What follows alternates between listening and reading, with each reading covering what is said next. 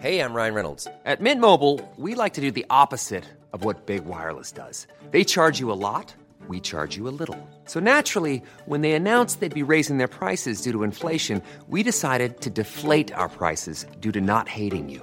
That's right. We're cutting the price of Mint Unlimited from $30 a month to just $15 a month. Give it a try at mintmobile.com slash switch. $45 upfront for three months plus taxes and fees. Promo rate for new customers for limited time. Unlimited more than 40 gigabytes per month. Slows. Full terms at mintmobile.com.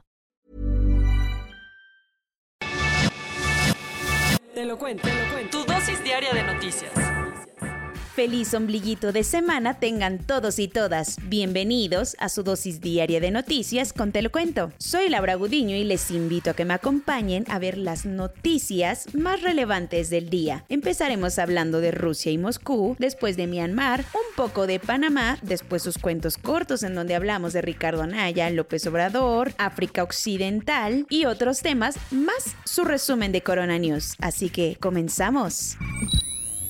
Cooperamos, pero no me ignores. Mientras los ministros de Exteriores de Estados Unidos y Rusia hablaron para intentar calmarse, Putin insiste que Occidente ha ignorado todas sus peticiones. Hasta ahora, el conflicto en Ucrania ha sido más de palabras que de balazos, gracias al cielo. Pero aún así, las palabras pesan y ahora la Casa Blanca y Moscú entraron en un juego de echarse culpas o pedirse favores. Por un lado, el secretario de Estado de Estados Unidos, Anthony Blinken, le dijo en una llamada a su colega ruso Sergei Lavrov que si de veritas, veritas, veritas quieren mostrarle al mundo que están en son de paz, entonces es un buen momento para que quiten todas las tropas que tienen esperando en la frontera con Ucrania. Mientras tanto, desde el Kremlin, Vladimir Putin declaró en una conferencia de prensa que tuvo con el primer ministro húngaro Víctor Orbán que la OTAN y Estados Unidos han ignorado las preocupaciones de seguridad de su país y que están usando el pretexto de Ucrania para acorralarlos. Paralelamente, el gobierno ucraniano ya anunció un decreto para aumentar sus fuerzas armadas en 100.000 soldados de aquí a tres años. Resistencia en el silencio. A un año del golpe militar en Myanmar, la sociedad civil y el sector empresarial protestaron en una huelga silenciosa contra el régimen. El primero de febrero del año pasado, los militares de Myanmar, comandados por Min Aung Hlaing, se hicieron del poder derrocando a la líder democráticamente electa, Aung San Suu Kyi. A partir de entonces, el país ha ido de mal en peor, mientras los soldados hacen lo posible por someter a las disidencias millones de personas se encuentran en el desempleo, los precios de la comida y la gasolina no paran de subir, la pobreza y desigualdad aumentan y la pandemia de COVID-19 ha sido la cereza del pastel para tener a todo el pueblo bastante molesto y desesperado. Ahora, en el aniversario del golpe, la sociedad y el sector privado lanzaron una protesta que molestó mucho a los golpistas. Y es que en vez de salir a las calles para protestar, hicieron todo lo contrario. Cerraron negocios y casas de en un silencio los rincones de las ciudades más importantes para que el mundo viera que nadie está del lado de los militares, que incluso amenazando a la gente para que no le entrara la dinámica, no pudieron evitar ser evidenciados ante los ojos del mundo.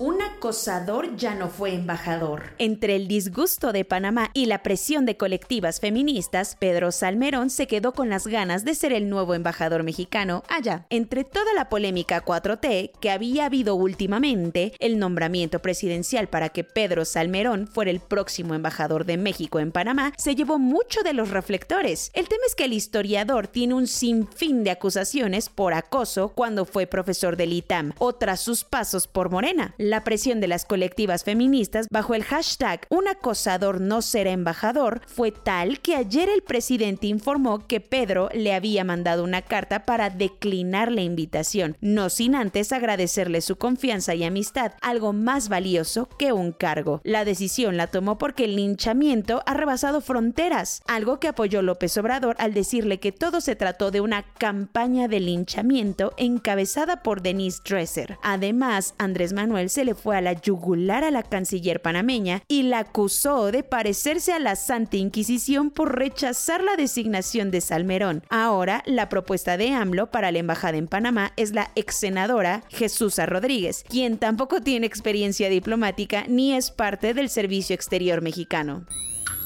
Cuentos cortos. A Ricardo Anaya le están pisando los talones más que nunca y la Fiscalía General de la República va en serio para capturar al panista. Y es que ahora se sabe que pedirán a un juez federal del reclusorio norte su detención y la prisión preventiva. ¿Por qué? Creen que si está lejos y haciendo sus audiencias por Zoom podría fugarse y no enfrentar las acusaciones que tiene por supuestos sobornos de Odebrecht. Para esto tienen dos planes. Por las buenas si se presenta la audiencia que tiene el 14 de febrero o por las malas girando una orden de aprehensión. Los escándalos familiares que se le están amontonando le hacen lo que el viento a Juárez a López Obrador. Despreocupado y confiado en que el que nada debe, nada teme, aseguró en su mañanera que él mismo le pidió al fiscal general Alejandro Hertz Manero que le entregue de una vez al INE el expediente de su hermano Pío López Obrador para seguir con las investigaciones sobre la polémica del video donde se le ve embolsándose unos billetes en tiempos de campaña. Como recordarás, el INE y la Fiscalía General general se andan peleando por esto, pues la fiscalía nada más no soltaba los documentos. Tras darle vueltas al asunto, al final la Suprema Corte de Justicia no juntó los votos necesarios para modificar la pregunta que vendrá en la tan sonada revocación de mandato de López Obrador. Como te contamos ayer, los ministros estaban debatiendo si mochaban la frase para no hacerla tan confusa a la población, pues podrían interpretarse como una ratificación y no una revocación. Al final, la propuesta del ministro Jorge Mario Pardo Rebolledo se quedó a un voto de hacerse realidad y le aplicaron la de para la otra joven, esto quiere decir que la pregunta quedará tal y como la redactó el Congreso. Los casos de golpes de Estado ya casi están al nivel de los de COVID-19. Y es que ayer un grupo de hombres armados empezaron a capturar a funcionarios de Guinea-Bissau y hasta empezaron a disparar cerca del Palacio de Gobierno de la capital. La emisora de noticias estatal alertó que invasores podrían tener secuestrados a varios políticos, por lo que Antonio Guterres y la Comunidad Económica de Estados de África Occidental alertaron que se podría estar tratando de un golpe para tumbar al gobierno Horas más tarde, el presidente salió a decir que todo estaba bajo control y no pasó de un susto. Por fin los asesinos de Ahmaud Arbery, un joven afroamericano de 25 años, reconocieron que cometieron un crimen de odio, pues lo mataron por su raza y color. Gregory McMichael, un ex policía blanco de 66 años, y su hijo Travis de 35 ya tenían encima la condena de cadena perpetua en los tribunales estadounidenses, pero ahora confesaron las verdaderas intenciones detrás del hostigamiento y persecución que le hicieron a Ahmaud en 2020. Todo para intentar pasar el resto de su vida en una prisión federal y no estatal. Aún así, la jueza negó pasarlos a la prisión más bonita a petición de la familia en un afán por hacer justicia por las víctimas de la tragedia del festival Astro World de Travis Scott, donde murieron aplastadas por la multitud 10 personas y cientos más salieron con heridas, las más de 380 demandas presentadas por familiares y organizaciones se fusionaron e irán a juicio en una sola tanda. De esta forma y a petición de los demandantes, las más de 2.800 personas afectadas por el suceso y representadas en los tribunales irán en conjunto a la Corte de Texas para agilizar el proceso y que un solo juez se haga cargo del proceso.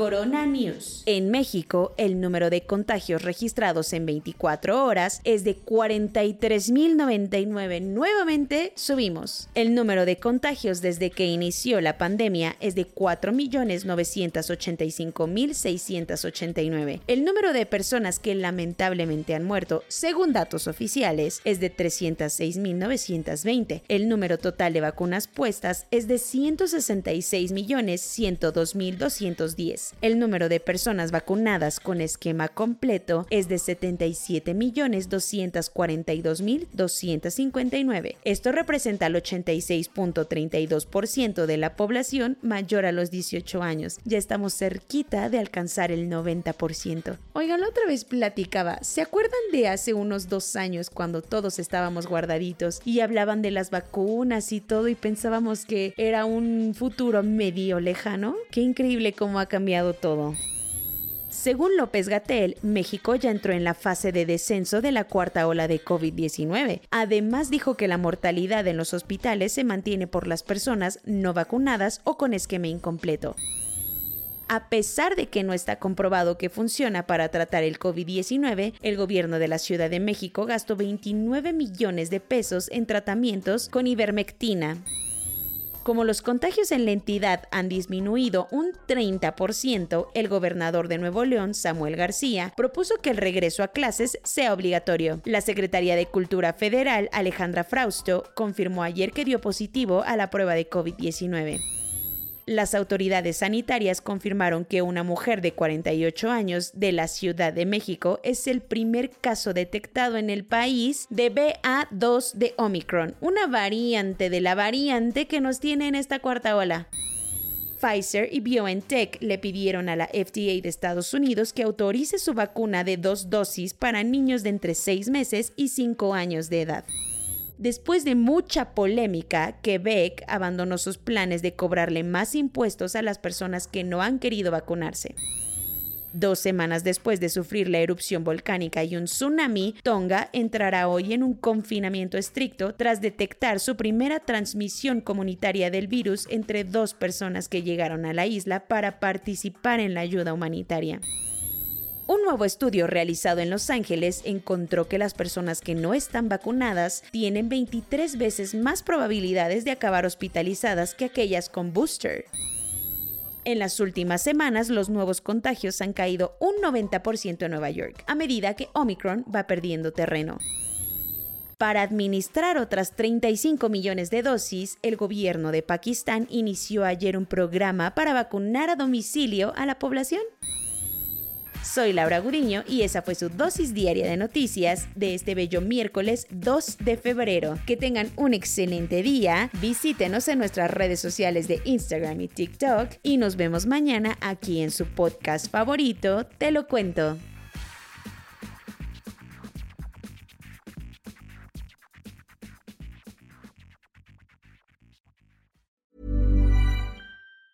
Even on a budget, quality is non-negotiable. That's why Quince is the place to score high-end essentials at 50 to 80% less than similar brands. Get your hands on buttery soft cashmere sweaters from just 60 bucks, Italian leather jackets, and so much more. And the best part about Quince, they exclusively partner with factories committed to safe, ethical, and responsible manufacturing. Elevate your style without the elevated price tag with Quince. Go to quince.com slash upgrade for free shipping and 365-day returns.